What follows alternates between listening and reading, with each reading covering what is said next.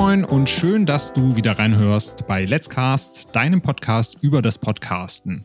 Ich bin der Daniel von Let's Cast FM, deinem freundlichen Podcast-Hosting-Service von nebenan. Und wenn du noch keinen Podcast hast, aber unbedingt einen starten möchtest, dann ist das heute die perfekte Episode für dich. Denn gemeinsam mit Podcast-Host und Marketing-Experte Phil Weinbrecht spreche ich heute drüber, was du beim Start eines Podcasts alles beachten solltest. Moin Phil, schön, dass du wieder dabei bist bei diesem wunderschönen Thema heute. Ja, moin, danke, dass du mich wieder dabei hast. Ähm, wir haben ja gesagt, wir machen das so lange, bis du mich rausschmeißt, aber bisher benehme ich mich scheinbar echt noch ordentlich. du hast jetzt ein neues Smart Lock, das heißt, ich kriege die gar nicht aus der Tür raus. Du hast jetzt die komplette Hoheit über die Podcast-Türe. Das ist vollkommen richtig. Ich dachte mir, äh, das ist so, dass das Ding auch immer nur in, in Miete in einem Haus wohnt. Man kann ja jetzt so Smart-Lampen, Smart-Locks und alles irgendwie so auf Smart machen. Ist alles sinnvoll? Nein. Ist es scheiße teuer? Ja, aber es ist cool. Yes. ja. Also ja, da kann man echt mal so ein bisschen mitspielen. Genau das war meine Reaktion, als du dein Smart Lock da gepostet hattest und ich direkt mal geguckt, wie viel kostet das? Das ist cool. Okay, es ist teuer. Aber es ist cool. Hm, ich hatte noch Gutscheine, fairerweise. Also ah, zu meiner Verteidigung. Ja. Äh, ich, hatte, ich hatte tatsächlich noch Gutscheine. Plus, ich habe das Problem, dass ich tatsächlich, also die günstigere Variante ist weiß und ist für gefühlt 80 Prozent aller Türen, die hell sind. Und wir haben hier leider eine sehr dunkle Tür. Da würde so ein weißer Plastikding halt nicht passen. Deswegen brauche ich diese, diese, diese äh, Edelstahl- und ähm, Schwarz-Plastik-Optik. Deswegen die Laster der schwarzen Tür. genau. Also wenn ihr ein Haus baut da draußen, ja, denkt dran, macht helle Türen, dann sind die Smart-Geräte auch günstiger. dann sind die günstiger, richtig. Naja, aber zum Glück sind wir ja keine Küchenexperten. Aber wovon wir Ahnung haben, ist, wie man einen Podcast startet. Wir haben natürlich selber welche an den Start gebracht und wollen heute so ein bisschen drüber quatschen. Das war eine schöne Idee von dir, was wir denn einerseits damals gerne gewusst hätten bei unserem Podcast-Start und was wir den Leuten da draußen jetzt mitgeben können an Tipps, wenn sie ihren eigenen Podcast starten wollen. Und da wäre meine Frage dann erstmal an dich. Kannst du dich noch erinnern, wie es damals war, Ruhe im Saal zu launchen und was war denn so, ja, die, die Vorbereitung, die du da reingesteckt hast? Wie war so dein erstes Gefühl damals, dich in diesem Podcast-Markt hervorzuwagen? Fairerweise, ich glaube, das hat, das weißt du gar nicht. Ich habe ja noch einen anderen Podcast und den hatte ich deutlich vor Ruhe im Saal. Ähm, ich blogge ja nebenbei noch im Gaming-Bereich für, für pressekey.com und wir haben dort den Packcast, den wir auch schon seit vier Jahren. So haben sehr unregelmäßig, es gab auch mal wieder ein Jahr Pause, einfach aus Zeitgründen. Mhm. Und das war so ein bisschen tatsächlich die Spielwiese. Das war so, ich weiß noch, als ich das allererste Mal äh, dort eine Aufnahme gemacht habe, das war damals mit einem größeren YouTuber, der sich Highscore Heroes nennt. Wir haben über Overwatch gesprochen und über Nintendo und über diverse andere Dinge. Und ich war aufgeregt as fuck. Also ich war wirklich einfach einfach am Schwitzen. Ich, meine Stimme ist ständig weggebrochen und das war, was ja doof ist, ne, weil, weil eigentlich hast du ja nur Voice. Niemand sieht dich, niemand, du, du kannst ja nackt podcasten, theoretisch, ja. wenn du jetzt nicht gerade Video aufnimmst. Und eigentlich bist du so komplett in deinem Safe Zone. Du hast nur das Mikro vor dir und jemanden, den du bestenfalls halt super gut kennst. Und wir kannten uns schon Jahre und das ist wie wenn wir jetzt halt miteinander reden. Aber es war irgendwie trotzdem so, oh Gott, bloß nicht hier reinatmen, bloß nicht zu viele Amps, bloß nicht zu sehr Luft durch die Zähne ziehen. Äh, alles irgendwie so, was man alles nicht machen soll. Und am Ende war dann das Wasser heißer gekocht, als man es hätte machen müssen. Aber das war sehr aufgeregt. Und, und Ruhe im Saal basiert halt auf vielen Erfahrungen, die ich mit dem, dem Podcast gemacht habe. Und dementsprechend ging da auch deutlich mehr Zeit in die Vorbereitung. Äh, mhm. Aber ich glaube, da, was das Thema angeht, was diese Vorbereitung konkret ist, da reden wir dann später noch drüber. Aber ich glaube, es ist ganz normal. Wie war es denn bei dir so? Also kannst du es nachvollziehen mit Stressschwitzen oder warst du so Profi, dass du gesagt hast, ha, ich mache direkt mit Kamera? also ich sag mal so, wie du das eben schon richtig gesagt hast, Audio ist halt so ein Safe Space. Äh, ich habe das jetzt auch schon wieder gemerkt, weil das wird man dann auf Social Media sehen, wenn man uns verfolgt. Ähm, wir nehmen jetzt auch mit Video auf. Tatsächlich auch das erste Mal, dass wir zwei das zusammen machen. Und es ist trotzdem halt wieder was anderes. Sobald diese Kamera halt an ist, zu wissen, dass das mitläuft, weil in anderen Podcasts, wo ich nur Audioformate und auch nur Audioaufnahmen habe, weiß ich, da tingel ich mal so ein bisschen durch die Gegend. Oder du siehst da hinten im Hintergrund dann die Küche stehen, hol mir mal eben zwischendurch mal ein Wasser oder sowas. Das geht dann alles. Und wenn die Kamera an ist, fühle ich mich halt direkt schon wieder so, okay, ich muss jetzt halt wirklich aufpassen, aufrecht stehen, schauen, was ich sage, wie ich mich gebe. Und dadurch, dass das halt bei Audio nicht der Fall ist, war Audio halt wirklich für mich auch immer so ein Safe Space, wo ich halt schon seit Kindheit einfach gesagt habe, ich nehme Mikro in die Hand, quatsch irgendwas rein. Hab dann in meiner Jugendzeit auch ein bisschen Internetradio gemacht. Und deswegen war eigentlich der Schritt zum Podcasten hinterher so die ersten Gastauftritte, die ich hatte, bevor ich einen eigenen Podcast hatte oder in einem Team war, war eigentlich relativ einfach. Dass ich halt wusste, ich kann drauf losquatschen. Wenn irgendwas dabei ist, was nicht passt, wird das hinterher rausgesch äh, rausgeschnitten. Dadurch, dass es nicht live ist, ist es halt eine andere Sache. Deswegen war meine erste Podcastaufnahme eigentlich relativ entspannt. Aber ich war auch Gast und musste das halt nicht alles selber machen. Das äh, hat natürlich dann auch noch einen anderen Hintergrund. Ja, weil Audio hat auch den Vorteil, du musst nicht zu sehr auf Continuity achten. Wenn ich jetzt Richtig. hier stehe und im nächsten Schnitt steht plötzlich da, da kann ich dich ärgern. Aber äh, für den Flow ist es halt scheiße, wenn du das genau. rausschneiden genau. möchtest. Ich hatte ja auch, wenn Podcastaufnahmen schon mal so was, dass äh, ich eine Frage gestellt habe, habe dann meinen Senf dazu gegeben und währenddessen hat mir mein Gegenüber signalisiert, dass er mal auf Toilette muss und war dann quasi drei Minuten aus dem Raum. Ich habe monologisiert und sie war hinter wieder da. Mit Kamera würde es auffallen, aber wenn du halt nur Audio hast, dann fällt es halt nicht auf. Dann kannst du es halt in, in ein bisschen Kürzen rausschneiden und dann passt das hinterher wieder. Genau, und was ich gerade eben meinte, wenn du halt, also deswegen, ich würde halt, wenn ich Podcasts starte und generell erstmal mich da reintasten möchte, äh, ich werde auch nicht direkt mit einem Podcast, also mit einem Videopodcast quasi anfangen. Einfach, muss natürlich immer darauf achten, dass man, dass man was anhat, im Gegensatz zum klassischen Podcast. genau, das wäre schon gut. Äh, und wie man halt sieht, ne, so ein bisschen wie bei dir ist es die Küche, bei mir ist es noch Baustelle wegen dem Umzug. Aber äh, man gibt ja auch immer so ein bisschen, bisschen Einblicke in etwas. Das kann aber, wie gesagt, auch charming sein, wenn man sich da äh, confident fühlt. Das ist normalerweise auch mein Streaming-Equipment. Ich bin ja auch auf Twitch unterwegs. Deswegen dieser Blick, mancher, der mir irgendwie auf Social folgt, kennt das hier schon. Der weiß, dass sich da jetzt auch wieder ein bisschen was verändert hat. Ähm, aber da, da muss man, das muss man wollen. Man muss sich da confident fühlen. Man muss sich da einfach auch comfy fühlen. Und deswegen glaube ich, ist die, die beste Variante wirklich ohne Video erstmal zu starten. Will ich zu sagen, ich konzentriere mich erstmal drauf, einen Sprechfluss zu bekommen, zu gucken, meinen Ton zu finden, wie möchte ich das aufziehen äh, und danach dann quasi das als Next Step zu machen. Man kann ja zum Beispiel auch die Kamera nebenbei laufen lassen, ohne es aufzuzeichnen, um da schon mal so genau. den Fuß ins Wasser zu dippen. Mhm, richtig, das ist schon mal ein guter Tipp. Und ich habe das gestern auch in einem Podcast-Interview gesagt, selbst wenn du die Kamera mitlaufen lässt und das verwerten möchtest, primär darauf achten, wenn du einen Podcast machst, dass das halt ein Audiomedium ist und du das auch darauf ausrichtest. Also selbst wenn du die Kamera mitlaufen lässt, würde ich jetzt hier nicht im Podcast sagen, schau dir mal dieses Schaubild an oder ähnliches, weil ich weiß, dass dann die Leute, die das hinter im Podcatcher haben, das dann nicht sehen werden und wahrscheinlich verwirrt sind, wenn ich hier irgendwas zeigen würde. Deswegen ist das schon ein guter Tipp, einfach zwar mitlaufen zu lassen, um sich so ein bisschen dran zu gewöhnen, aber es nicht primär darauf auszurichten. Ja, absolut. Wie hast du dich vor dem äh, Podcast denn informiert? Also seid ihr da wirklich so ins kalte Wasser gesprungen, dass er gesagt hat, wir machen das jetzt einfach mal? Oder hast du, bist du da vorher in irgendwelche Quellen reingetaucht, um dich zu informieren, was das denn ist, dieses Podcasting und wie man da am besten starten sollte? Also prinzipiell aus beruflicher Sicht ist es so, dass ich durchaus schon Berührungspunkte durch einen alten Arbeitgeber hatte. Ähm, das heißt eigentlich, dass man ja schon im, im Technik, Social Media Bereich, Online Marketing, digital äh, komm, stolperst du halt früher oder später über das Thema Podcast. Ähm, ich bin halt drüber gestolpert, bevor es cool war, bevor jeder seinen Podcast hatte. genau. Und als es auch noch deutlich schwerer war, Podcasts zu starten, als du noch so Dinge nicht, nicht äh, One-Stop-Shop-Lösungen hattest, die Hosting, Distribution, äh, quasi alles in einer Maske machen können kenne da zum Beispiel jemanden jetzt, ne? Hi, Grüße gehen raus. ähm, sondern wo das halt wirklich alles noch separat teilweise, wo du selber noch irgendwie RSS-Feeds programmieren oder bereitstellen musstest und mhm. sowas. Ne? Also das war halt deutlich komplexer. Ähm, und als wir angefangen haben, war es zumindest so, dass bei, also Key ist komplett selber programmiert. Äh, an der Stelle Grüße an, an, an unseren Chef, äh, den, den, den Darius, der sich das auch alles selber beigebracht hat. Und auch beim Thema Podcast war das halt so. Also ah, ich weiß gar nicht, ich glaube, wir waren von Anfang an so wie du jetzt hat. Wir nehmen ja gerade über Zencaster auf. Ähm, wir hatten äh, es schon mal angesprochen gehabt, es ist nicht die, die, die, die absolute reine Lösung, aber es ist die schnellste Lösung, glaube ich, jetzt auch gerade für sowas. Mhm.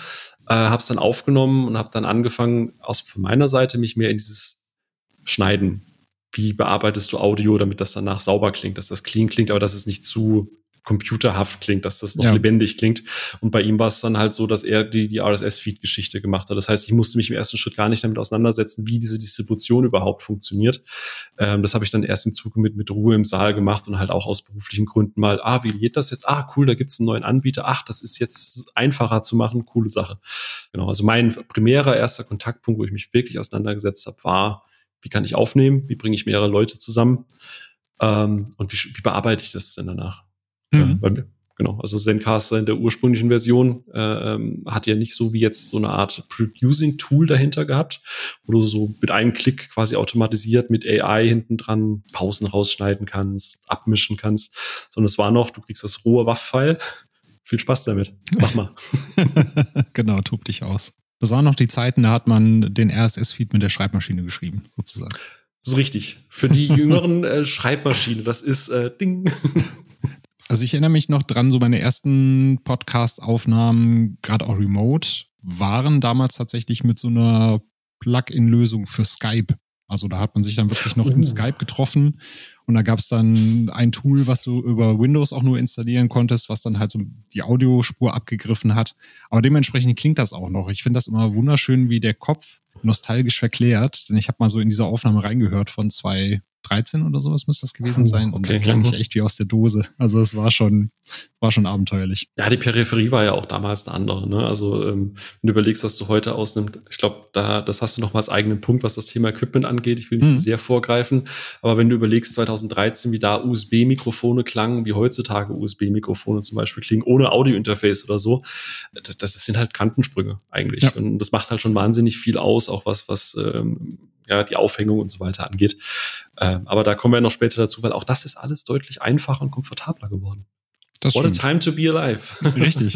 Sag mal, wenn ich jetzt 19 wäre, dann wäre ich wahrscheinlich irgendwie, weiß nicht, nach der Schule nach Hause den Stream an und dann würde ich wahrscheinlich bis zwei Stream oder Podcast aufnehmen oder ähnliches.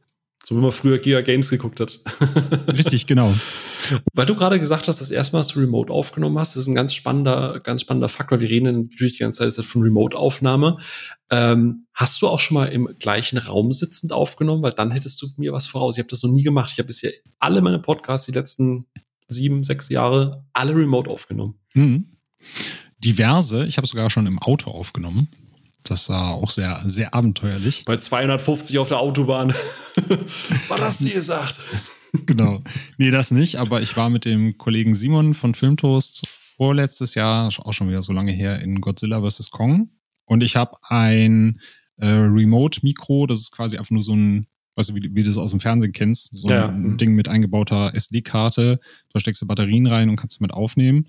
Und wir haben uns danach tatsächlich bei ihm dann quasi ins Auto gesetzt konnten natürlich wegen Umgebungsgeräuschen einfach die Fenster nur oben lassen und das Ding war hinterher komplett beschlagen, nachdem wir eine Stunde aufgenommen haben. Und ich habe schon gedacht, so die Leute, die hier vorbeigehen, was die sich wohl denken, was die da drinnen machen. Titanic äh, 2, paff. Genau, richtig. Von daher im Auto habe ich mal aufgenommen, äh, am Strand haben wir sogar mal aufgenommen. Und ansonsten äh, auch entweder hier viel oder ich war auch schon mal bei Leuten zu Gast. Ich habe so ein von, von Zoom dieses H6, das ist so ein relativ kleines Interface, wo mhm. du dann XLR-Mikros ranstecken kannst. Und es gibt mittlerweile auch relativ gute und günstige Headsets, die du da anstöpseln kannst. Die kosten dann so um die 49 Euro meistens. Und dann hast du eigentlich schon, wenn du zwei Headsets hast und so ein kleines USB-Gerät, äh, relativ günstig so ein mobiles Aufnahmeequipment und kannst dann mit Leuten vor Ort aufnehmen. Ja, dann habe ich doch ein Ziel für 2023. Einfach mal bei dir in der Küche aufnehmen. Ja, richtig, genau. Aber das ist auch wieder sowas, dass du, äh, das hast du dann wahrscheinlich in deinen besten Jahren der Disco-Zeit irgendwie äh, auch genannt oder so. Ey, Schätzchen, ich hab's schon überall gemacht, im Auto, am Strand, in der Küche. Genau. Oh, was hast du gemacht? Ja, ich bin Podcaster. Ach so, oh, wow. Genau. Gab es denn in der Anfangszeit, entweder beim Podcast oder bei Ruhe im Saal, äh, auch Tipps, die du bekommen hast oder Dinge, die du unternommen hast, die sich hinter als kontraproduktiv rausgestellt haben? Also bei der reinen Produktion vom Podcast tatsächlich nicht, weil ich mich da wirklich Episode für Episode rangetastet habe. Jetzt, jetzt, jetzt kennst du mich schon ein bisschen länger und ich bin ja durchaus ein, ein habe einen sehr perfektionistischen Anspruch und du kennst mich, wenn ich dir schon schreibe, ey, bei der Episode gibt's irgendwie so ein 30 Sekunden Segment, da klinge ich irgendwie wie aus der Blechtrommel und wie, dass ich dann deswegen teilweise nicht schlafen kann, weil es mich so aufregt, dass ich mir das in dem Moment nicht aufgefallen ist. Aber prinzipiell war es halt wirklich so, vom Podcast war wirklich, okay, Zencaster, das ist das WAV-File, ich schieb die mal zusammen und lass dann automatisiert Intro, Outro dran machen und fertig. Bei Boomsaal hast du ja zwischendrin zum Beispiel das Intro, das heißt, dieses Automatisierungsprozess fällt weg. Aber das habe ich auch gesehen, okay, das füge ich dann halt die, an der Stelle ein. Dann muss ich den Rest so ein bisschen an- und auspassen, dann muss das Fade-In und Fade-Out noch ein bisschen, das geht dann halt nicht mehr automatisiert. Und dann haben wir irgendwann angefangen mit Kapiteln. Also wir schneiden ja auch in unterschiedlichen Programmen. Ich persönlich nutze ja, äh, und ich glaube, ich glaube, das löst bei dir immer noch ein kleines bisschen Stirnrunzel manchmal aus. Ich schneide ja mit Final Cut, das ja eigentlich eher ein Video-Editing-Tool ist. Aber da kann ich die Kapitelmarke zum Beispiel nicht von Hand exportieren. Mhm. Das heißt, das sollte man dann vorher wissen. Das habe ich halt auch. Ich habe dann halt wahnsinnig viel Zeit damit verschwendet. Es gibt doch diese Option hier Kapitelmarker exportieren. Ja, geht. Aber diese Kapitelmarker sind quasi für wirklich Verwendung in weiterführenden Tools wie After Effects oder sonst irgendwas, aber halt nicht ja. zum Beispiel, wenn du jetzt Auphonic nutzt, um, um noch die Post-Production zu machen. Das heißt, die, die ganzen Kapitelmarker, dass ich diesen Workflow hatte, okay, wir haben, wir haben äh, Zencaster die Aufnahme, ich schreibe die von Hand, übertrage die auf Final Cut, damit ich weiß, wo ich schneiden muss und übertrage die dann quasi nochmal in die Post-Production, in mein Auphonic, äh, bis das so ein bisschen stand. Das wäre gut gewesen, hätte ich nicht vorher einen halben Tag dafür Zeit benutzt, um zu wissen, wie ich diese Kapitelmarker exportiere und 50 verschiedene Files durch die Gegend schieben muss. Aber prinzipiell halte ich es, glaube ich, mir für einen guten Weg, einfach okay anzufangen, so mit den Basics, damit du da einen Flow reinbekommst und dann vielleicht jetzt zu sagen, je nachdem, wie oft man produziert, nächstes Mal würde ich gerne das noch mitprobieren. So, und dann machst du so ein, so ein, so ein sicheres Segment, so wie so ein Disney-Film, wenn du so eine problematische Stelle hast. Die, die ist autark, die kannst du rausschneiden oder einfügen, je nach Markt, wo du den Film dann release. und so halt auch bei der Aufnahme, dass du sagst, okay, hey, wir probieren es jetzt mal mit irgendwie, ich mache den Jingle über das Soundboard rein. Ist die Qualität dann trotzdem noch gut oder will ich es lieber von Hand reinschneiden? Ähm, also solche Geschichten. Aber so richtig auf die, auf die Fresse geflogen, sage ich jetzt mal, dann war es eher rein technischer Natur, dass irgendwie mal das Synken mit der Dropbox nicht funktioniert hat oder dass mal Zencast irgendwie ganz am Anfang, du erinnerst dich wahrscheinlich auch noch, als dann irgendwie dann während der Aufnahme plötzlich der Server abgeschissen ist. Hm, äh, solche ja. Geschichten. Aber die lagen dann nicht in meiner Hand. So, da habe ich dann zum Beispiel gelernt, lass hinten dran immer noch eine Backup-Spur laufen im Sinne von, du nimmst Audacity, du nimmst ein äh, Windows Sprachrecording-Tool, was auch immer, Hauptsache du hast eine Backup-Spur. Das habe ich auf den harten Weg gelernt. Ich glaube, das war das Einzige, was ich mir gewünscht hätte, dass man es mir vorher sagt. Ja, ist auf jeden Fall ein guter Tipp, was man auch mal machen sollte, auch wenn man remote unterwegs ist, dass man zumindest im Hintergrund noch eine Software laufen lässt. Und es gibt ja kostenfreie Lösungen, du hast jetzt gerade schon Audacity genannt, GarageBand auf dem Mac oder eben auch ein äh, ja, Videoproduktionstool äh, eurer Wahl da draußen, was ihr auch nutzen könnt. Denn Stirnrunzeln löst das gar nicht aus, dass du das mit Final Cut machst, denn ich bin zwischendurch auch immer äh, dabei, mit DaVinci Resolve eine Podcast-Episode zu schneiden. Nämlich immer dann, wenn ich sowieso gerade irgendwie Videos geschnitten habe, sei es jetzt für Let's Cast FM oder Xbox Dynasty oder sowas, und ich so in diesem Flow drin bin, dass ich weiß, wenn ich jetzt wieder in ein anderes Tool wechsle, dann muss ich mich wieder an die anderen Shortcuts gewöhnen. Und dann kommt eine Podcast-Episode von meiner Frau, die ich noch schneiden muss, und dann sage ich mir auch, komm, dann schiebe ich das kurz in der Vinci. Du hast die gleichen Tools, Equalizer, Kompressor, mhm. etc. pp. Und dann wird es da einfach geschnitten. Ja, ich glaube, das ist auch ein ganz guter, ganz guter Hinweis. Also man sollte sich nicht abschrecken lassen. Wie gesagt, Final Cut ist ja eigentlich für Video-Editing. Ich nutze halt Final Cut schon immer. Ich habe früher noch einen YouTube-Kanal gehabt. Ich habe für einige Kunden, wo ich Videoschnitt mache, wo ich auch meine ganzen Filter und so habe. Das heißt, diese, ich habe ja auch so ein, so ein Stream-Deck, wo ich dann Shortcuts und so weiter drauf liegen habe. Das ist alles halt auf Final Cut angelegt. Wäre es einfacher, das in irgendwelchen reinen Audio-Tools zu schneiden? Sicher, wenn jemand da irgendwie schon Erfahrung hat oder komplett neu anfängt und sagt, ich brauche jetzt halt ein Tool, das explizit für Podcasting ist und man fängt damit an, dann ist nice. Aber das meinte ich gerade eben, du probierst was aus, okay, kann ich damit arbeiten mit den Tools, die ich aktuell schon habe? Nein, wo sind Defizite? Äh, ich glaube, ich brauche da eine andere Lösung oder ich kriege das irgendwie mit dem Tool nicht so richtig hin. Gibt es eine komplette One-Stop-Shop-Lösung oder brauche ich noch ein zweites Tool, das mir vielleicht die Arbeit irgendwie abnimmt? Hm. Also wie, wie du es gerade sagst, ne, du hast diesen Flow, du bist jetzt gerade drin, dann mache ich damit auch weiter. Wenn du jetzt sagst, irgendwie jetzt haben wir, keine Ahnung, fünf Podcasts, aber ich habe keine Videos und so aufgenommen, dann arbeitest du wahrscheinlich wieder mit einem anderen Tool, wo du einfach sagst, dann bin ich einfach da mehr in dem Flow drin. Genau. Ähm, ja. Am Ende ist es ja wurscht, solange du happy bist mit dem File und wenn du es ja, noch mit dem Windows Movie Maker schneidest auf Windows XP, aber das, das Ergebnis stimmt. Es gibt ja nicht die eine Regel, wie du es machen musst feel free. Das ist deine Spielwiese und niemand sagt dir, wie du das, was du machen musst in dem Fall. Ja. Aber gab es bei dir den Fall? Also die, die Fragestellung, was wir gestellt haben bei mir mit hm. so einem Gedanken im Hintergrund, was, vielleicht hast du da mehr, mehr mitzugeben, äh, was Stolpersteine angeht. Also bei mir war es tatsächlich das Equipment am Anfang. Nicht, dass ich damit auf die Nase gefallen wäre, aber ich habe da unglaublich viel Zeit investiert damals. Sowohl bei der Recherche, was für Mikrofontypen gibt es, was mhm. ist denn jetzt der beste Mikrofontyp dafür, mit anderen Podcastern ausgetauscht. Der eine hat das, der andere hat das. Aber wenn du das hast, dann brauchst du halt noch ein Interface was halt viele zum Beispiel auch nicht wissen, wenn dir jetzt jemand ein USB-Mikrofon empfiehlt und du dir dann denkst, ja, dann kaufe ich halt zwei, ich will ja zusammen aufnehmen. bekommen, erstmal zwei USB-Mikrofone an einem Rechner zu laufen. Das kannst du nämlich meistens vergessen, ist ja, denn du hast dann noch einen Switch oder ein Programm, was das Ganze routet. Mit solchen Sachen habe ich mich beschäftigt, halt wochenlang und geguckt, was ist jetzt das beste Mikro, weil ich werde direkt super klingen, wenn ich einsteige. Und im Endeffekt war es halt einfach wurscht, weil es so viele gute Programme gibt, die dich mittlerweile unterstützen, dass deine Aufnahmen gut klingen. Sei es jetzt auf Phonic, sei es jetzt, wenn du dich in ein Schnittprogramm ein bisschen einarbeitest. Deswegen ist mein Tipp eigentlich am Anfang immer so nicht so allzu viel mit der Technik zu beschäftigen, mhm. sondern wirklich zu sagen, ich hole mir ein Mikro und informiere mich mal kurz, welche ja, Aufnahmeaspekte ich beachten kann, damit ich eine, eine gute und cleane Aufnahme daraus bekomme. Und du hast es eben, glaube ich, im Vorgespräch oder, oder jetzt hier schon in der Aufnahme gesagt, dass die Mikrofone ja auch wesentlich weiter sind als damals. Ja. Da hast du halt auch wirklich günstige Mikrofone, die schon richtig guten Klang haben. Ja, also gerade so im, im, im, Streaming-Bereich gibt es ja durchaus eine oder andere Firma, die sich sehr darauf spezialisiert hat. Äh, und der Punkt ist halt immer der, es gibt wie alles im Leben, es gibt nicht nur das teuerste und das günstigste oder das beschissenste und das Beste, sondern es gibt auch diese eine ganz, ganz große Bandbreite dazwischen. Du musst nicht, nimm vielleicht nicht unbedingt für den Anfang, auch wenn es schnell und günstig sein soll, nicht das 5 Euro Handmikrofon, nimm aber vielleicht auch nicht unbedingt gleich das 800 Euro mit vergoldenen Anschlüssen, AUX und Mischpult irgendwie dazwischen. So, es gibt noch was dazwischen. Du kannst für 40 bis 100 Euro durchaus je nach Sale und je nach Anbieter auch schon ein okayes Mikrofon bekommen, das vollkommen zweckdienlich ist. Ne? Genau wo du halt nicht klingst wie aus einer, wie aus einer Blechdose, äh, wo man aber deine Stimme hört, wo man Bass, ein bisschen Höhe und Tiefe hört und der Rest, ob das jetzt so ein, noch, noch isoliert ist, ob das jetzt eine freischwingende Membran ist, wie du sagst, ne, also zum Beispiel Final Cut hat jetzt vor kurzem ein Update bekommen. Es gibt jetzt extra ein eigenes Feld in einem Videotool ähm, oder in einem hauptsächlichen Videoprogramm, das sich einfach nur über AI-Lösungen auf Stimmisolation mhm. spezialisiert hat. Das heißt, wenn du Störgeräusche hast, Schmatzen, Wind, Geräusche, ne, ne filtert es das komplett raus in einem Videoschnitttool die Programme entwickeln sich weiter und es ist so ein bisschen wie bei deinem Smartphone. Ja? Die Kamera ist vielleicht nicht die beste, weil technisch, Linse und so weiter, aber die Software holt halt viel raus. Und das ist ja. das, das Wichtige halt. Und die gute Software gibt's halt auch, wie gesagt, schon zu günstig, wenn nicht sogar free. Auf jeden Fall, genau. Und gerade in der, ja, in der Video- und Audioschnittlandschaft gibt es sehr viele coole Tools, die du halt schon kostenfrei nutzen kannst und die zum Einstieg auf jeden Fall schon super geeignet sind. Ja. Ja, aber dann können wir ja gerne mal mit unseren Tipps weitermachen. Wir sind ja jetzt schon so ein bisschen in die Richtung gedriftet, sind da schon ein bisschen eingetaucht.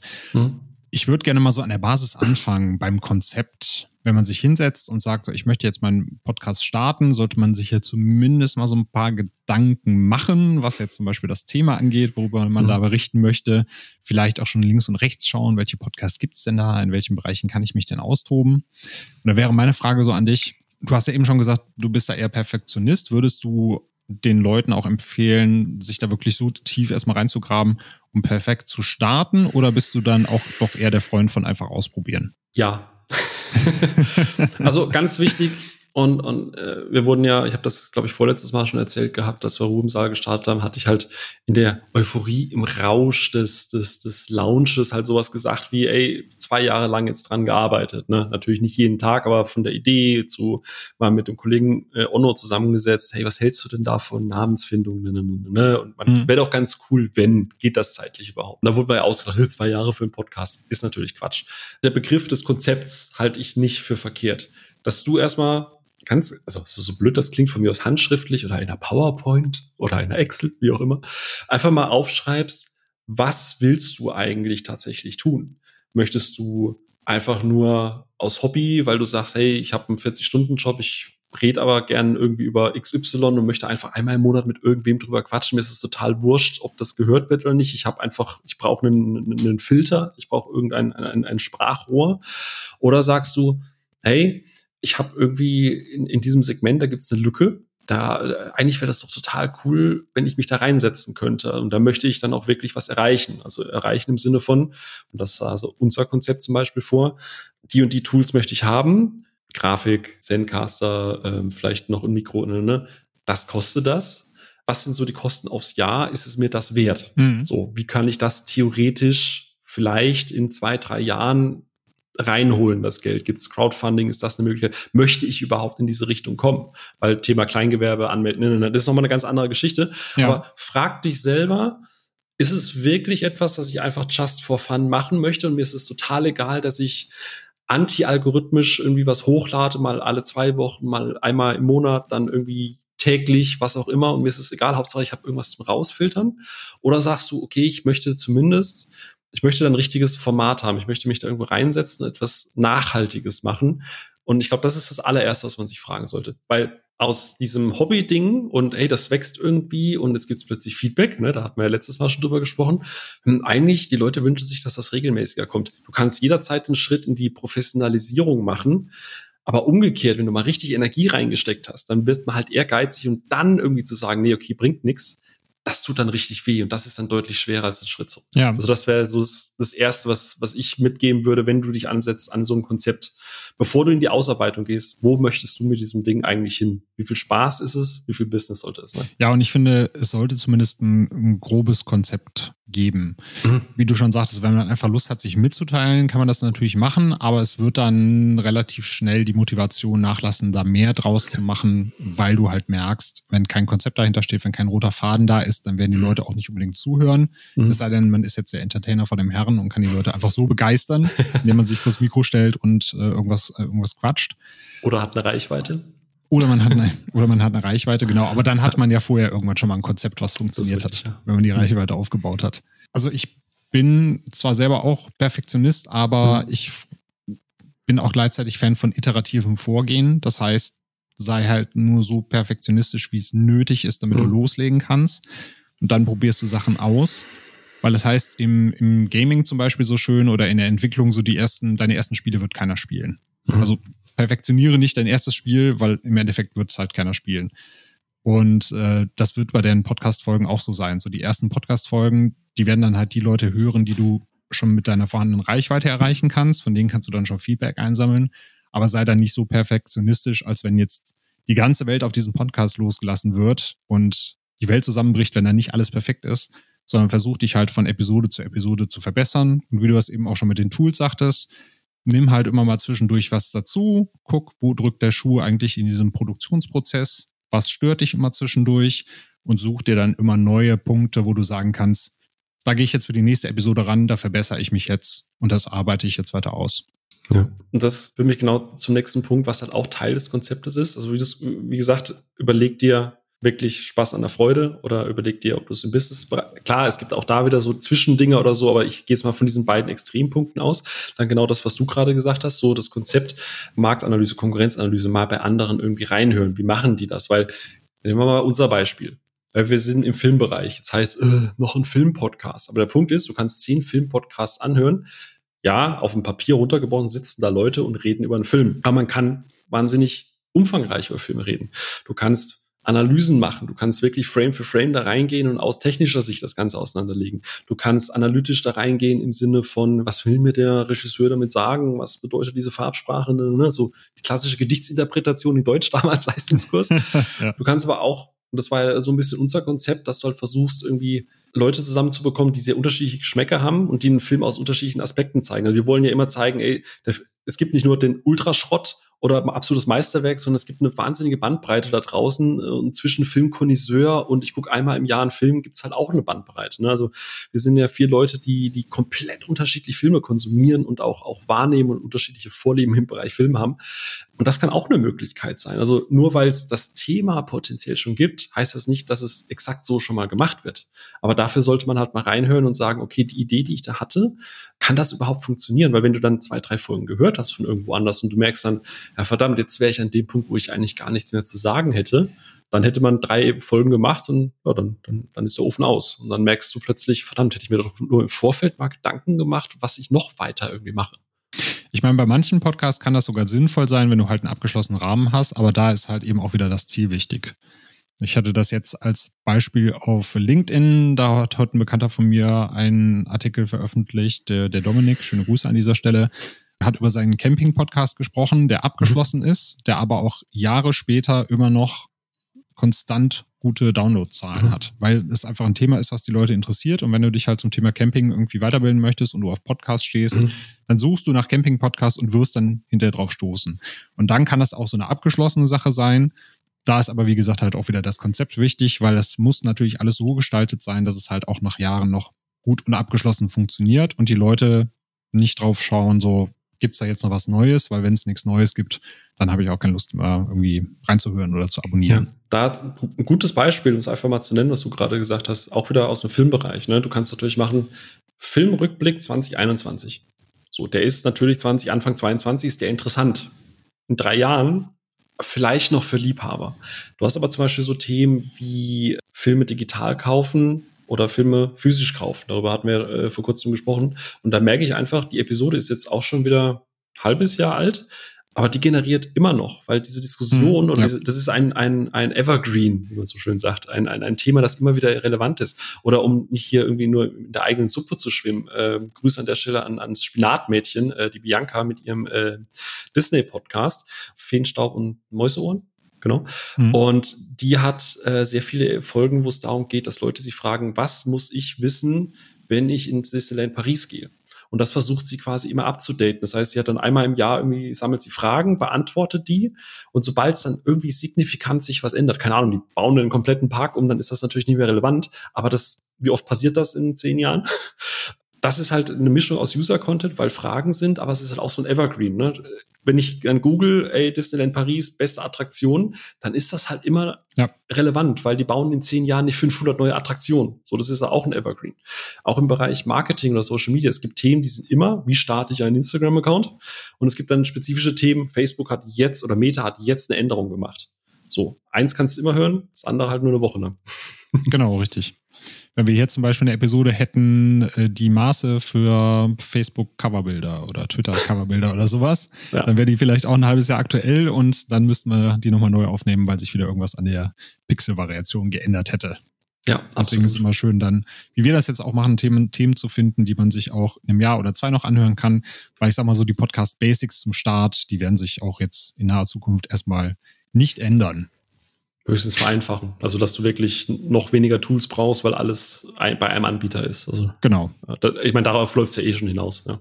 Das Thema Equipment haben wir jetzt eben so ein bisschen angerissen. Also benötige ich ein teures Mikro oder Interface. Ich finde da immer die äh, YouTube-Videos dazu immer so schön, wo dann Leute mit ihrem 5000 Euro Equipment stehen und dann sagen, um ein YouTube-Video anzufangen, brauchst du gar nicht viel Equipment. Und dann so, hm, okay, wenn du mir das so zeigst, ist das halt ein bisschen schwierig.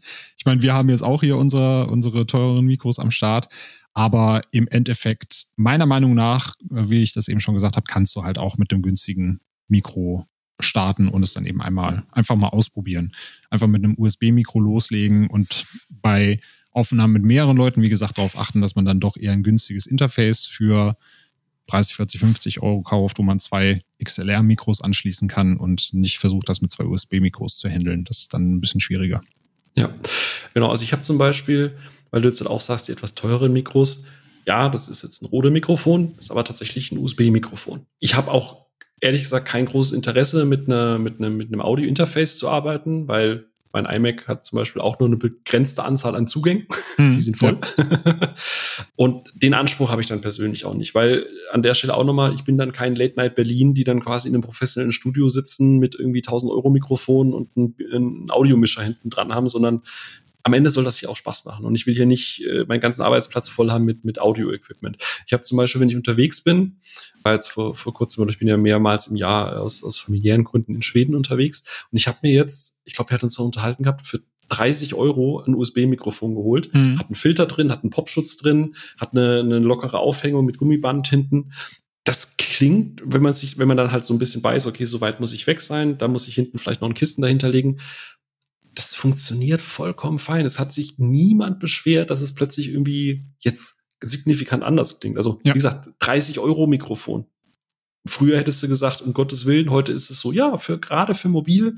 Man kann das natürlich am Anfang auch anmerken. Hey Leute, ich bin gerade unterwegs, günstigeres Mikro. Also, wenn es hier und da mal ein bisschen poppt oder so irgendwas. Das Mikrofon ist nicht mein Standard-Equipment, aber, ne. Und zack, dann hast du die, dann wissen die Leute Bescheid und dann ist gut und dann machst du ganz normal weiter, wie immer. Das ist ja, gar kein Hexen. Exakt. Also selbst in Folgen, wo Leute mal vergessen haben, das richtige Mikro einzustellen oder ähnliches, selbst wenn du dann so ein, so ein Mac-Mikro oder, oder sowas hast, da kommt trotzdem noch eine annehmbare Qualität raus. Solange das halt wirklich nicht komplett klingt wie aus der Dose, sind hier die Leute auch nicht böse. Und gerade am Anfang kann man sich hinterher immer noch steigern und sagen, ich habe jetzt angefangen, habe meine ersten 10, 20 Episoden im Kasten rausgehauen und da kann ich mir jetzt vielleicht mal zu Weihnachten oder zum Geburtstag was gönnen und hole mir dann ein etwas teureres Mikro. Das geht ja auf jeden Fall auch. Ein Tipp noch aus dem Nähkästchen. Gerade bei solchen Mikrofonen gibt es ja immer eine Vorderseite und eine Rückseite. Achte darauf. ja. Ich habe gehört, es gibt jemanden, der mal mit einem gewissen Herrn Schröckert einen Podcast zusammen gemacht hat und das Mikrofon war die ganze Zeit verkehrt drum drin. ja.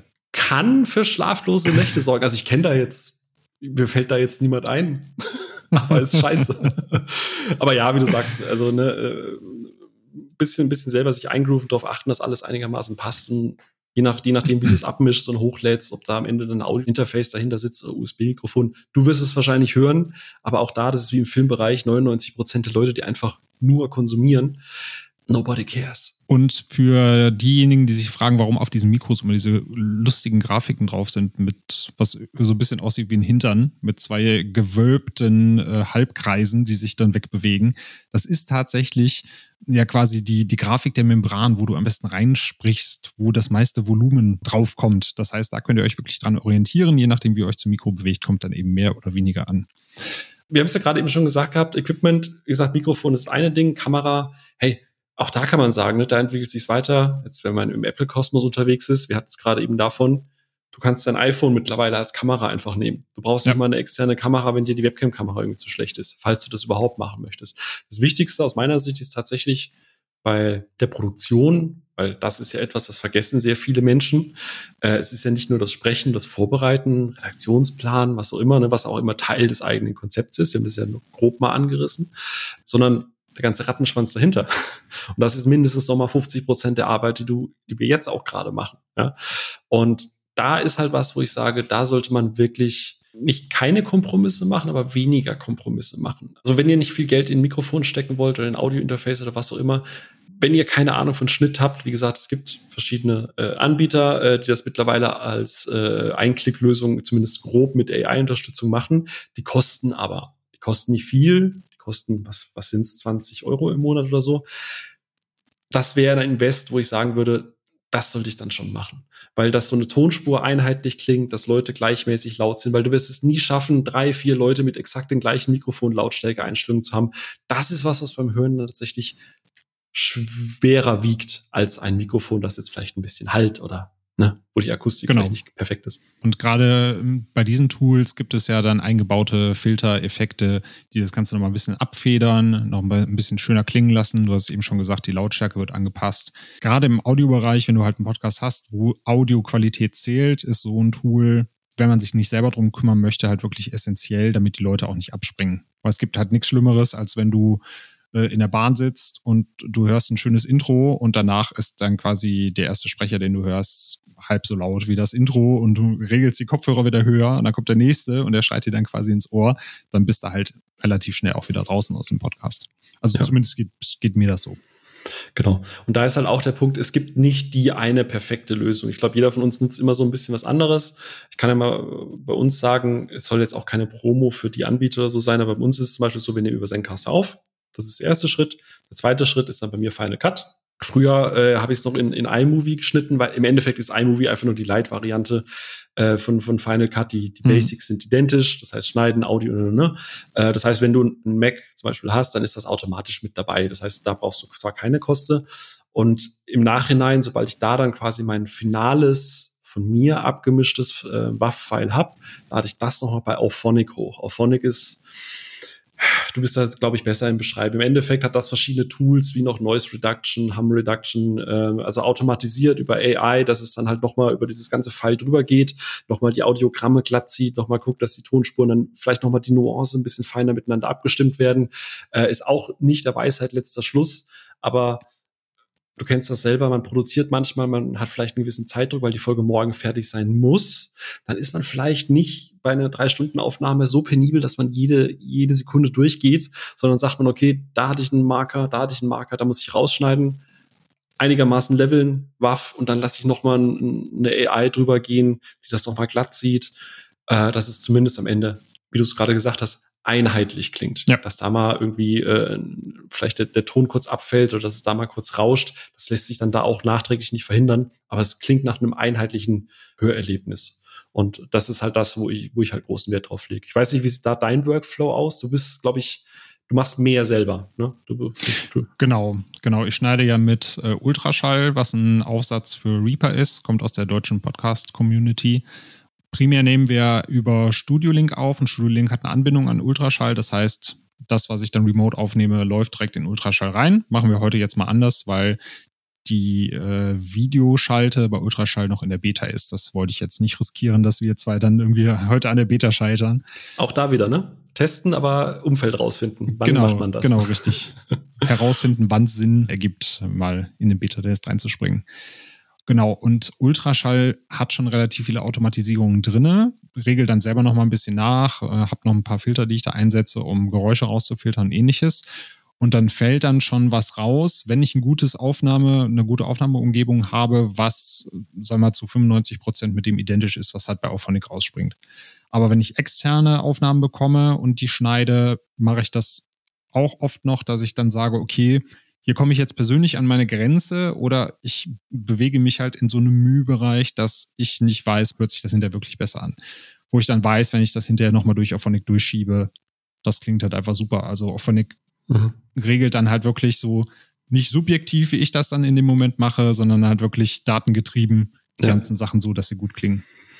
Ja, genau. Und wie gesagt, je nachdem, wenn man dann halt sagt, wie du, ich mache das jetzt von Hand, braucht das halt mehr Zeit. Genau. Heißt nicht, dass es bei mir keine Zeit braucht, aber ne, dann hast du dann da das fertige File und das fertige File muss ja dann noch, also je nachdem, du brauchst ja auch noch ein Cover dafür.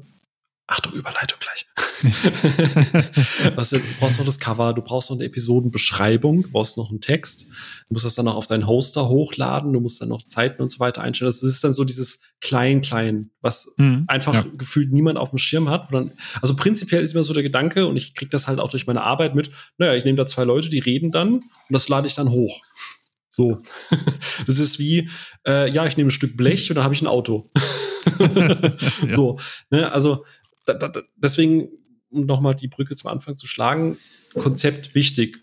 Definiert die Workflows. Falls ihr mehrere Leute seid, einer schneidet, der andere schreibt die Texte und plötzlich hast du einen richtigen Workflow. Und das ist das, das wächst dann einfach mit der Zeit, weil dann merkst du irgendwann, hey, verdammt, das mit den Texten, ich muss, das muss jemand anderes machen. Oder, ah, das mit dem Cover, ich kann das nicht machen, während ich irgendwie schneide oder so. Kannst du das machen?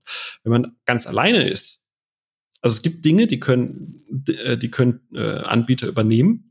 Hosting, äh, von mir aus das Cover einbinden, vielleicht noch Kapitel, dass das relativ easy geht. Aber Texte schreiben, gut, wir sind mittlerweile, wir leben in der Welt äh, der, der, ja. der Open AI-Geschichten. Die, die kann das ausschreiben, aber nur auf Englisch halt. Ähm, aber das sind alles so Dinge, die irgendwer muss sie machen.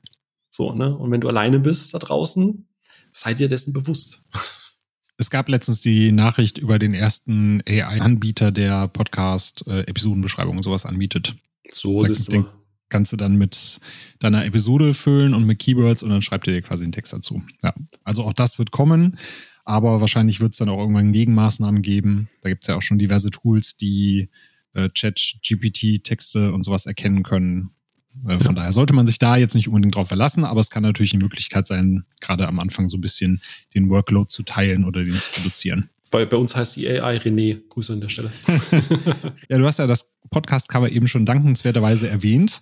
Das ist was, was wir gerne nennen wollen, weil das so ein kleiner Stolperstein am Anfang ist.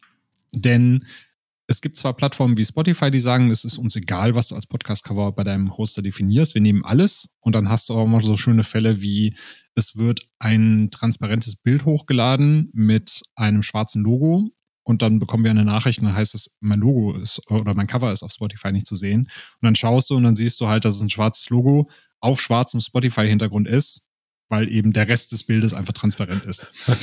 und deswegen haben dann äh, Anbieter wie Apple äh, schöne Vorgaben, die halt auch manchmal so ein bisschen zu strikt sind, wie es müssen halt mindestens 1400 mal 1400 Pixel sein und wenn es 1399 sind, dann wird es halt abgelehnt. Mhm. Aber das sind auf jeden Fall die Sachen, die ihr beachten solltet. Also es sollte halt ein quadratisches Cover sein, wirklich auf dem Pixel genau, mindestens 1400 mal 1400 Pixel. Und ansonsten empfehle ich halt immer für die Podcast-Cover, schaut euch einfach so ein bisschen um, was in eurer Bubble oder in der Kategorie, wo ihr gelistet sein wollt, so ein bisschen en vogue ist, dann könnt ihr euch auch dran orientieren. Man sollte natürlich schon schauen, dass man so quasi das Ganze ein bisschen individualisiert, eigenes Flair mit reinbringt. Aber es sind auf jeden Fall immer so ganz gute Anhaltspunkte, um zu gucken, wie generieren denn andere Leute mit ihren Podcasts Aufmerksamkeit da draußen? Kann ich tatsächlich nichts hinzufügen. Also wir haben fairerweise Grüße an der Stelle an, an Alex, der uns damals das alles designt hat, das Cover und so. Der hat alles von Haus aus auf 3000 mal 3000 als Vektor auch äh, zusätzlich noch mit angelegt. Da kannst du ziehen, da, da kann Apple noch so fordern. ja. Es sei denn, du musst das Cover austauschen, ne? Da, äh genau, ja. Auch dafür haben wir jetzt mittlerweile eine Hilfeseite, wo wir dann sagen, so, hey, wenn das zu groß ist, hier gibt's Tools, die komprimieren das Bild dann und dann ist das auf einmal nur noch 500 Kilobyte statt 1,5 MB groß. Ja. Da gibt es ja mittlerweile ganz viele Möglichkeiten. Aber ich glaube, ich würde das kurz einwerfen, äh, Thema Cover und ähm, also äh, man hat sich ja irgendwann mal darauf geeinigt, dass alle Podcasts über einen zentralen RSS-Feed durchgehen. Da kannst du gerne, wenn du möchtest, noch was Technisches dazu sagen. Mhm. Das, das heißt aber nicht, dass jeder Anbieter da draußen diesen RSS-Feed gleich interpretiert. Ne, also gerade das Thema, wir hatten es gestern äh, oder beziehungsweise jetzt gerade das Podcast-Cover. Ne? Wir hatten über Weihnachten ein spezielles äh, Christmas-Cover, wo wir alles so ein bisschen mit Schnee und Weihnachtsmützen und so gemacht haben. Hat überall funktioniert, nur bei Apple nicht, weil ich nicht wusste, dass wenn das File über 1,5 MB ist, dass ich dann irgendwie 15 Support-Tickets und drei Lebern spenden muss, äh, damit, damit ja. Apple. Ich meine, Apple ist auch eine kleine Indie-Firma, die fangen jetzt erst mit Podcasts an, da kann sowas auch passieren. Aber ähm, Kapitel, äh, Kapitel zum Beispiel, wo ich großen Wert drauf lege, nicht jeder Podcatcher unterstützt das. Ja. Und manche Anbieter, die sehr groß im Markt sind, die mit einem S beginnen und mit Spotify enden, die gehen dann nochmal einen komplett eigenen Weg, der nochmal Aufwand für einen Creator ist, wo ich sage, nee, okay, es reicht. also das sind halt Dinge, du hast einen RSS-Feed, der ist eigentlich unified, aber das heißt nicht, dass es überall genauso aussieht, wie du denkst, dass es aussieht. Auch da sollte man sich Prioritäten setzen, sagen, okay, ich möchte, dass es auf Spotify, auf Apple Podcasts, das sind die beiden größten, gut aussieht, dann gehst du eigentlich schon in die kleinen, kleinen Varianten. Ne? Ich glaube, was waren Spotify und Apple waren 70 Prozent, 80 Prozent gefühlt von dem ganzen Markt. Sogar in den 90ern. Also ja. wenn du jetzt Spotify und Apple, vielleicht noch Google Podcast mit dazu nimmst, bist du quasi schon bei 95 Prozent, wenn nicht sogar ja. mehr, was noch mit dazu kommt. Ja. ja. weil sonst wird das irgendwann eine Sisyphus-Arbeit und dann hast du, dann verlierst du Spaß am Podcasten, weil Anbieter Dinge unbedingt anders machen wollen. Genau. Auch da würde ich halt immer aufs Feedback achten, wenn Leute zu euch kommen und sagen, hey, ich höre den Podcast bei Amazon Music und es sieht komisch aus oder ich höre den Podcast da und da und irgendwas ist nicht richtig. Dann könnt ihr halt immer noch schauen, woran liegt das und wie kann man das Ganze dann halt ein bisschen beheben. Also es ist dann, wie du schon gesagt hast, da können wir auch gerne direkt in diesen Veröffentlichungsbereich gehen. Ihr braucht halt einen RSS-Feed, um euren Podcast auf den jeweiligen Plattformen zu veröffentlichen. Das ist, wenn man sich's anguckt, eigentlich nur Quellcode, äh, XML-Format, wo Informationen über den Podcast drinstehen. Also wo liegt die MP3-Datei, was ist die, äh, was ist der Titel einer Episode, was ist die Beschreibung einer Episode.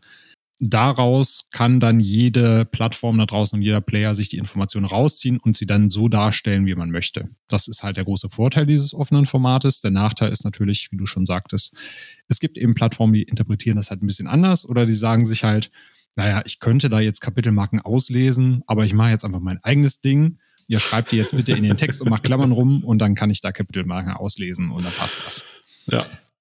Und um so ein RSS-Feed zu haben, wie wir das eben schon scherzhafterweise gesagt haben, es gibt wirklich Leute, die schreiben den halt von Hand. Die machen sich halt einfach einen Code-Editor auf und schreiben dann halt dem, den RSS-Feed selber.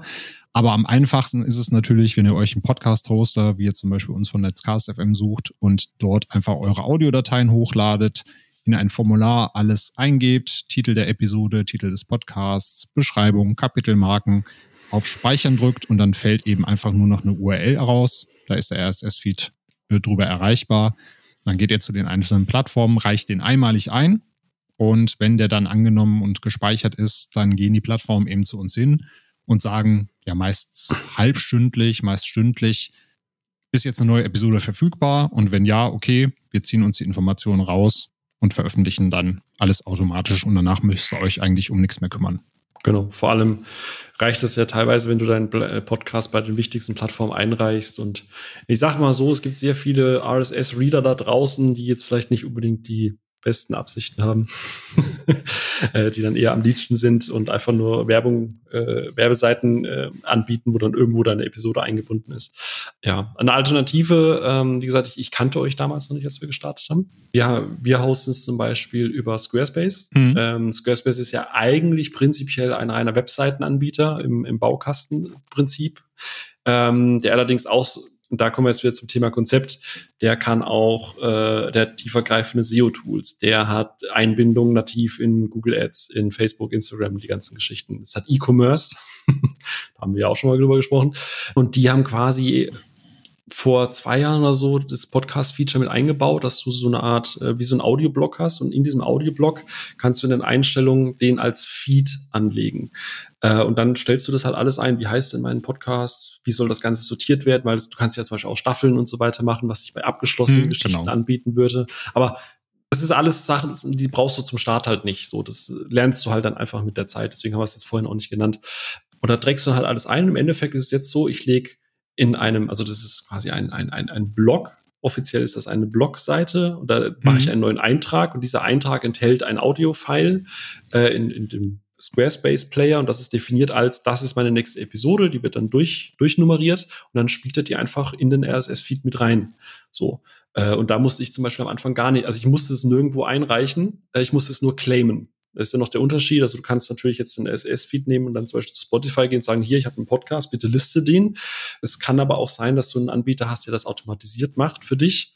Dann ist es halt eher so, dass du zu Spotify gehst und sagst, äh, übrigens, ich habe hier einen Account und das ist mein Podcast. Dann kriegst du eine Mail, musst es genau. verifizieren, genau. dass du das bist und dann kannst du die Statistiken dahinter sehen. Weil je nachdem, manche Anbieter haben eigene Statistiktools hinten dran. Spotify haben wir uns schon mal drüber unterhalten. Äh, Apple Podcast hat auch Podcasts Connect wo man auch halten kann, was man möchte davon. Aber genau, also auch da kann einem die Arbeit sehr gut abgenommen werden. Einzige Einschränkung, die ich jetzt zum Beispiel habe, die ihr äh, nicht habt und wo ich sehr neidisch bin, äh, bei Apple Podcasts darf eine Episode maximal 160 Megabyte groß sein. Was bei einer Audiokodierung von 96 Kilobit pro Sekunde und bei unseren durchschnittlichen drei, zweieinhalb, drei Stunden Episoden manchmal ein bisschen knackig wird. Ja, ähm, das stimmt. Da habt, äh, hat man den Vorteil, wenn man zum Beispiel zu euch geht, ihr habt ja da Unlimited, kann ich, äh, wie gesagt, hätte ich euch vorher gekannt, wäre ich wahrscheinlich zuerst bei euch aufgeschlagen. Einfach weil dieses File-Limit, das tut manchmal schon weh, muss ich gestehen. Hm. ja, aber auch das lernt man dann im Laufe der Zeit. Aber wir können ja gerne mal beim äh, Podcast Analytics Bereich bleiben, also die mhm. Statistiken eines Podcasts, denn da finde ich es immer wichtig, darauf hinzuweisen, dass dadurch, dass das Podcasting halt so ein offenes System ist, man da keine Statistiken erwarten sollte, die Richtung YouTube oder ähnliches gehen. Ja. Weil bei YouTube hast du ja als Creator den Vorteil, das ist halt eine geschlossene Plattform. Alles, was auf YouTube konsumiert wird, wird auch nur auf YouTube konsumiert, über den Player, über Apps. Und dadurch kann YouTube natürlich auch jeden einzelnen Aufruf genau tracken, wie lang wird was geschaut, wann wird was geschaut, von wem wird was geschaut und so weiter und so fort. Mhm. Das ist beim Podcasting halt nicht immer der Fall, weil natürlich einzelne Anbieter wie Spotify oder Apple sagen, hey, da stehen User bei uns hinter, die haben eben eine App installiert auf dem Smartphone, die haben einen Account, womit die das hören, deswegen können wir halt sagen, so und so oft wird das gehört, so lange wird das gehört, aber grundsätzlich hat halt jeder die Option, wenn du diesen RSS-Feed hast, kannst du dir das bei uns in deinen Browser kopieren und dann siehst du halt einen HTML5-Player und dann kannst du da auf Play drücken und das war's dann. Mhm. Und da haben wir halt keine, keine Daten drüber, außer eben so Dinge wie anonymisierte IP-Adresse und ähnliches, wo wir dann die Analytics mit auswerten können. Das heißt, wenn ihr einen Podcast startet, seid euch erstmal gewahr, dass da tatsächlich dann nur Downloadzahlen auftauchen, es sei denn, ihr schaut natürlich dann bei Spotify oder Apple nach. Genau. Bei euch ist es ja, glaube ich, so, ne, ihr kumuliert das ja. Also, dass man zumindest so einen groben Überblick bekommt, oder? Genau, also wir haben die, wir richten uns da nach den IAB-Standards. Das sind so internationale Standards für Podcast Analytics. Das ist so eine Working Group, die das ähm, ausarbeitet und die das auch immer wieder verfeinert. Mhm. Das heißt, wir können da schon so Sachen oder Aussagen treffen wie ungefähre Anzahl Hörerinnen und mhm. Hörer, weil du das mit gewissen Merkmalen technisch natürlich auch so ein bisschen darstellen und auswerten kannst. Äh, sowas wie äh, Länderauswertung natürlich, wie App-Auswertung. Mhm. Also dadurch, dass auch die meisten Apps, wenn sie gut sind, einen User-Agent mitsenden und dann sagen so, hey, ich bin Spotify, ich bin Apple, mhm. kannst du dann zumindest auch die Apps so ein bisschen darstellen. Wir haben dann diverse Auswertungsmöglichkeiten. Was ich immer sehr charmant finde, ist die sieben-Tage-Performance. Mhm. Du kannst halt zum Beispiel sagen, ich schaue mir alle Downloads von Episoden in den ersten sieben Tagen nach Veröffentlichung an. Und dann siehst du auch ungefähr, wie viel Stammhörerinnen und Hörer habe ich eigentlich, weil daran siehst du ja, die Player rufen das ab. Also alle, die abonniert haben, rufen es ab. Dann geht vielleicht der Social Media Post am ersten oder zweiten Tag raus. und innerhalb der ersten sieben Tage haben es alle Leute gehört, die es interessiert. Danach die Downloads sind ja meistens die Leute auch, die es nachhören oder im, im Nachhinein auf eine Episode stoßen. Genau. Äh, oder es, genau, also der Punkt ist ja Download, ne? Das heißt, es kann ja auch sein, dass es dann auf dem Gerät schlummert für drei Wochen und dann wird es erst genau. angehört. Aber der Download war vor drei Wochen schon. Ähm, aber ja, also prinzipiell, wir, wir beide unterhalten uns, glaube ich, ich glaube, unsere Hauptkonversationen, die wir führen, sind tatsächlich über das Thema Analytics, weil man sich ständig über irgendeinen Shit aufregt, weil da irgendwie keiner was richtig Gutes ja. macht. Also ich kann zum Beispiel mal sagen, Squarespace will ich niemals für Analytics hernehmen. Wir haben unseren Podcast gestartet und hatten dann an Tag zwei angeblich 4500 RSS-Feed-Aufrufe. Das ging dann irgendwann bis 8000 hoch. Angeblich sagt Squarespace auch selber, dass sie durch AI versuchen, Bots rauszufiltern, doppelte IPs rausfiltern, IP-Stämme rausfiltern, wenn die merken, dass es irgendwie eine dieselbe Company da drauf zugreift. Mhm. Spoiler, ich glaube, das funktioniert nicht so ganz. Verrat's Aber da, dass das halt utopisch ist und Quatsch. Äh, also es ist in dem Punkt nicht Quatsch, dass man weiß, okay, was da eigentlich passiert. Wir haben es gerade gesprochen, der Apple Podcast, du hast Spotify, das sind zwei Anbieter. Aber es gibt sehr viele Seiten, die diese Feeds regelmäßig anzapfen, um die auf, also unser Podcast ist auf irgendwelchen russischen Seiten gelistet, die halt auch so ein Podcast-Index sind, die halt mit Werbung zugekleistert sind. Und wenn die halt alle zehn Minuten auf den Feed zugreifen und das halt irgendwie über VPN oder was auch immer funktioniert, dann, dann hast du da halt plötzlich an einem Tag nur von der Seite 100 Zugriff, aber das kannst du halt nicht rausklustern. Ja. Also wenn man anfängt mit Podcasten, würde ich persönlich empfehlen, wir haben es ja gerade eben schon gesagt, die, so die zwei großen Player Spotify und Apple Podcasts, die haben aus meiner Sicht auch die die interessantesten und die nachhaltigsten und stichhaltigsten Analytics. Sie haben unterschiedliche Ansätze. Bei Apple haben wir auch schon festgestellt, passt das nicht immer irgendwie zusammen, weil du kannst bei Apple, wenn du die, wenn du den Apple Podcasts, die App nutzt, kannst du dir sagen, komplett anonymisierte Daten.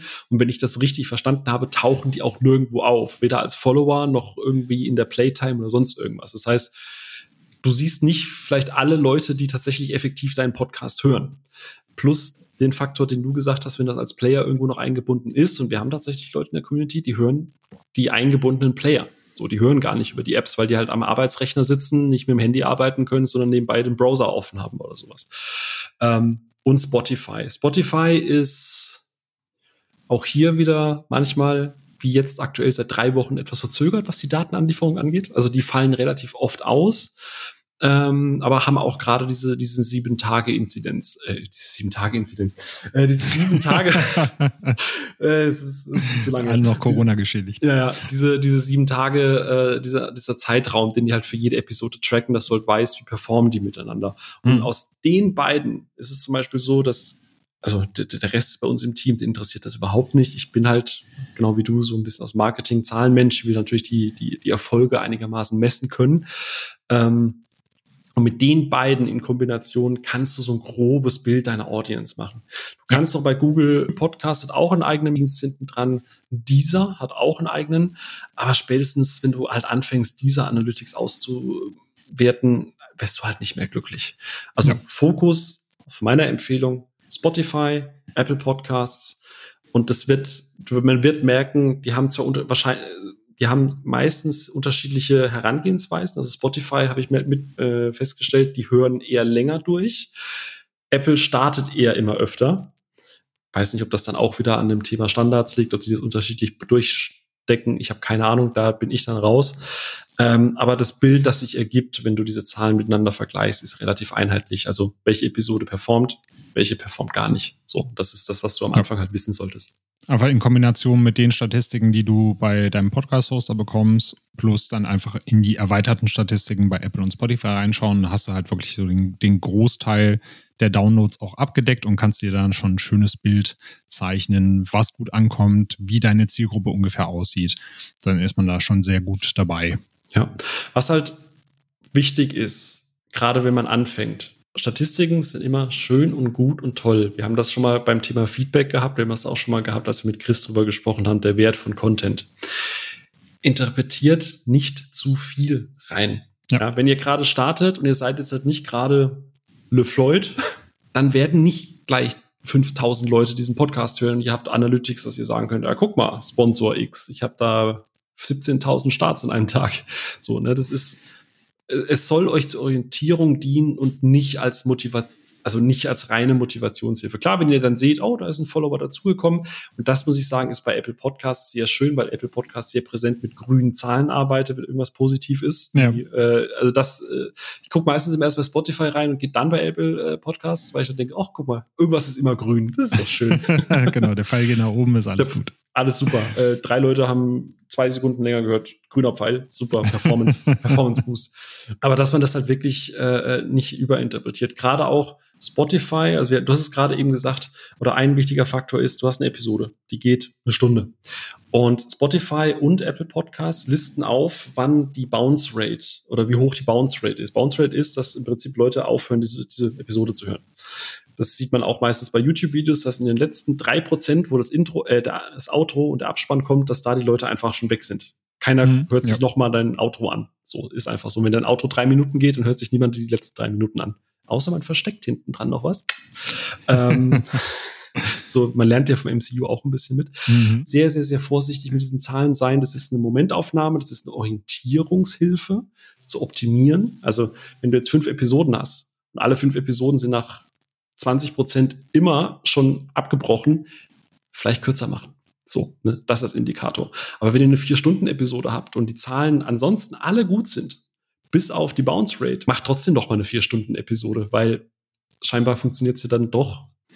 Ja, und ich finde auch wichtig, dass man sich von den Zahlen nicht diktieren lässt, wie man den Podcast zu führen hat.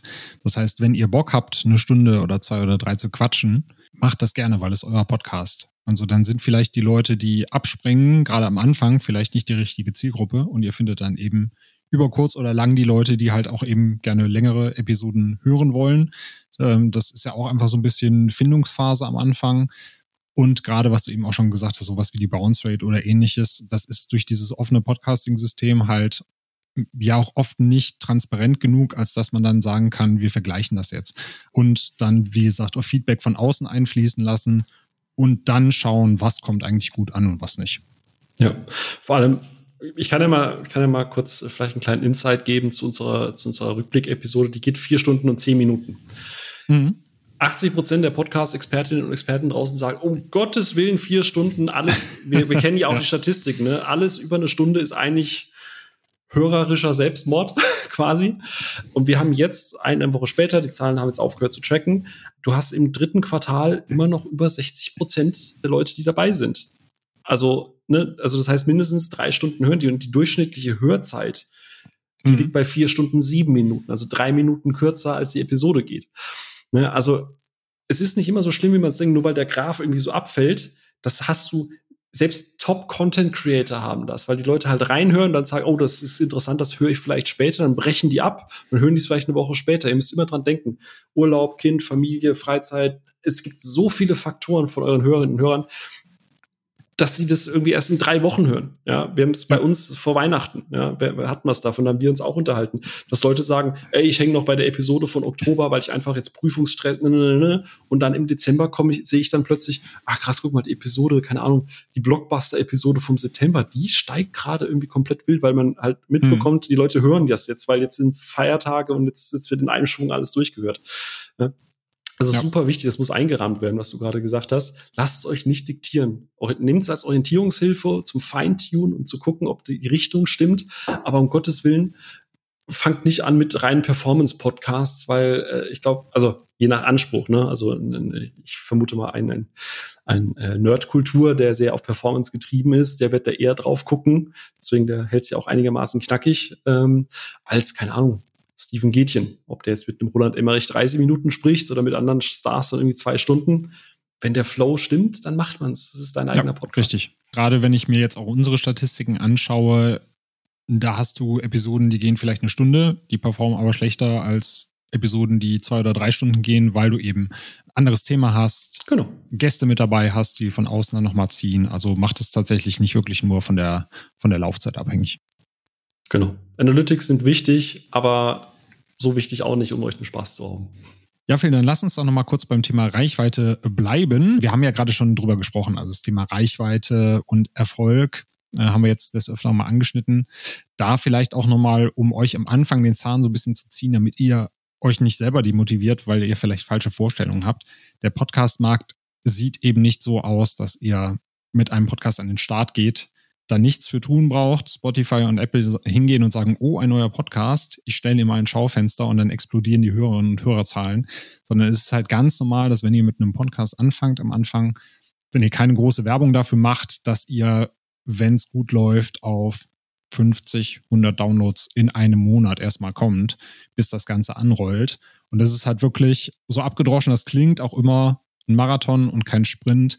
Es gibt super viele Podcasts, die nach einem Jahr durch die Decke gehen, nach zwei Jahren durch die Decke gehen. Und solange ihr das für euch macht, Spaß dran habt und am Ball bleibt, wird sich das über kurz oder lang auch auszahlen. Ja. Da hast du mir, wann war es? Gestern, vorgestern, spannende Zahlen geschickt. Wie viel äh, im Podcast-Index, wie viele Podcasts gibt es weltweit?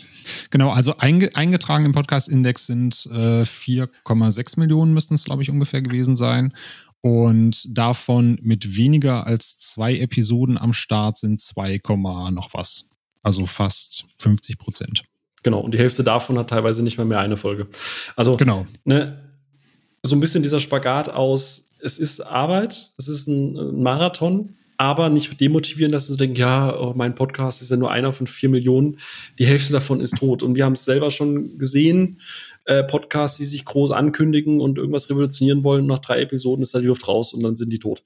Also es, es, es ist immer noch genug Platz da. Und eine Sache, die aktuell auch sehr, sehr, sehr schön ist, was wir zum Beispiel, ich hatte das schon mal erwähnt gehabt, Spotify und Pod, äh, Apple Podcasts haben mittlerweile einen sehr starken Fokus auf neuen Podcasts. Es gibt gesonderte Bereiche dafür, also neue Podcasts zum Entdecken und quasi wenn du am Anfang nur fünf Hörer hast, wiegt das deutlich mehr im Ranking, als irgendwie ein bestehender Podcast, der irgendwie 500 äh, Hörer und Hörerinnen hat.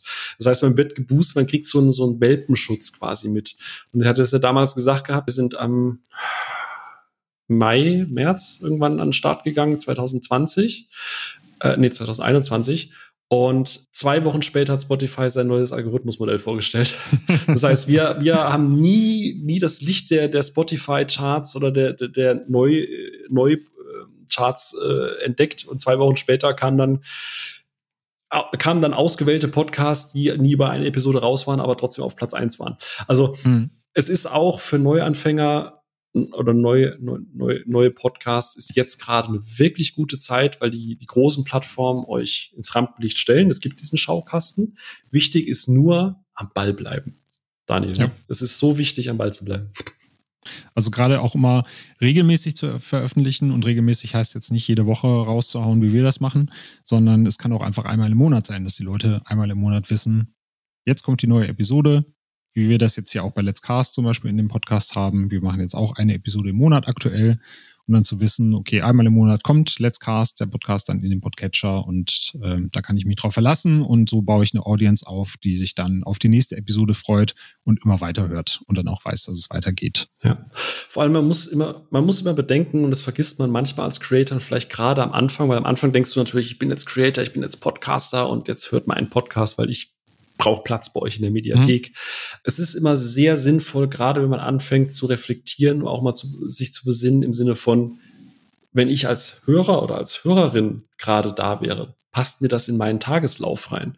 Also wenn ich jetzt zum Beispiel, äh, wir haben früher, ich glaube, wir sind früher immer montags erschienen äh, und waren da relativ relativ in einem freien Feld und haben dann einfach, weil wir, wie gesagt, dann kam wieder NFL, dann ne, Onno, René, Sophia, die haben halt unterschiedliche äh, Lebensabschnitte gerade und der Montag ist dann der Aufnahmetag geworden und Donnerstag ist jetzt der Release. Der Punkt ist aber der, dass Donnerstags zum Beispiel auch Kino oder Couch äh, erschienen ist, beziehungsweise von Getjen.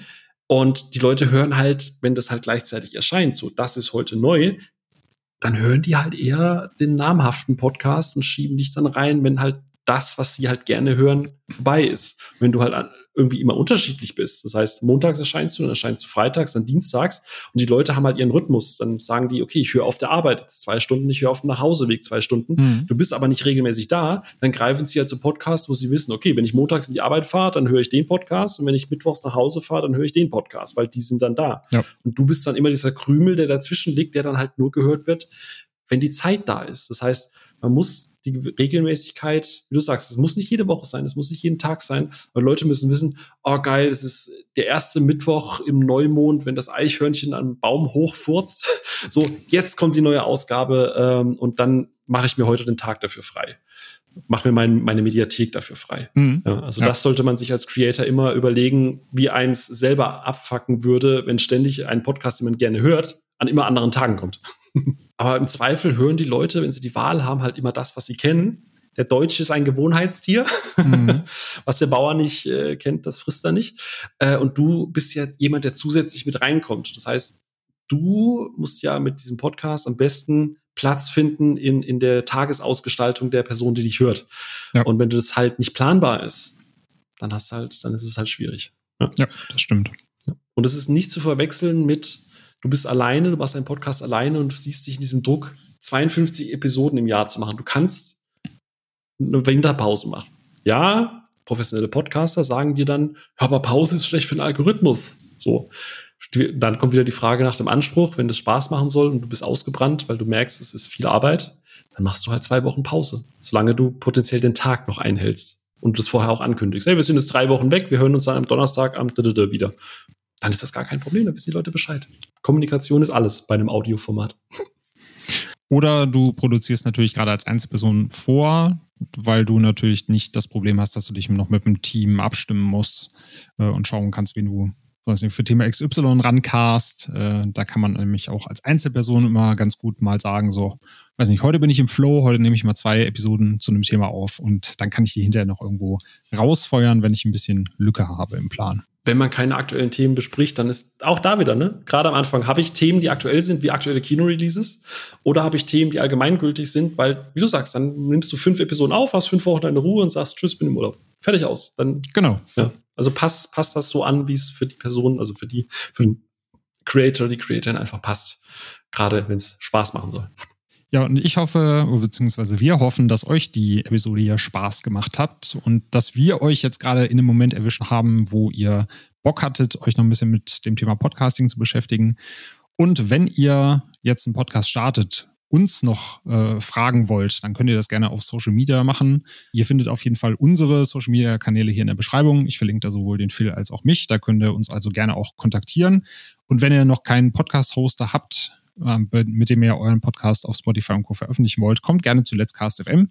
Wir haben auf jeden Fall auch eine 14-tägige Testphase, wo ihr uns einfach mal so auf den Zahn fühlen könnt. Ich kann es auch tatsächlich nur empfehlen. Ich höre von euch, man unterhält sich ja mit anderen Podcastern, man kennt ja auch welche, die bei euch sind. Und ich sage das jetzt nicht nur, weil wir hier zusammensitzen. Ich höre nur Gutes. Also ich höre wirklich ausnahmslos nur Gutes. Und da hätte ich, wie gesagt, früher euch gekannt, dann wären wir jetzt vielleicht auch im gleichen Boot. Ja, vielen Dank. Das ist schon mal schön zu hören dass, äh, dass da keine Beschwerden an dich angetragen wurden. Nee, nee, das, das, das bis auf die einen. Ne? Nee, egal. Ja, Phil, äh, vielen Dank, dass du da warst heute, dass du mit mir über das Thema Podcast-Start gequatscht hast. Magst du denn noch was pitchen zum Ende? Steht bei dir noch irgendwas an, worauf du gerne hinweisen möchtest? Eigentlich nur in Bezug irgendwie auf die Episode jetzt. Wenn ihr anfangt, jetzt ist wirklich eine wahnsinnig, wahnsinnig gute Zeit anzufangen. Es gibt ganz viele Dienstleister, hm, äh, die euch unendlich viel Arbeit abnehmen. Es ist gerade jetzt so einfach wie noch nie Podcasts zu starten. Ähm, und auch, wenn ihr merkt, es funktioniert nicht, es ist keine Schande, irgendwie in Podcast irgendwie zu sagen, funktioniert nicht oder ihr müsst das Konzept im Format ändern. Es entwickelt sich, es soll Spaß machen, es ist ein Projekt und jedes Projekt gibt es Entwicklung und Veränderungen und nehmt es einfach mit, habt Spaß dabei.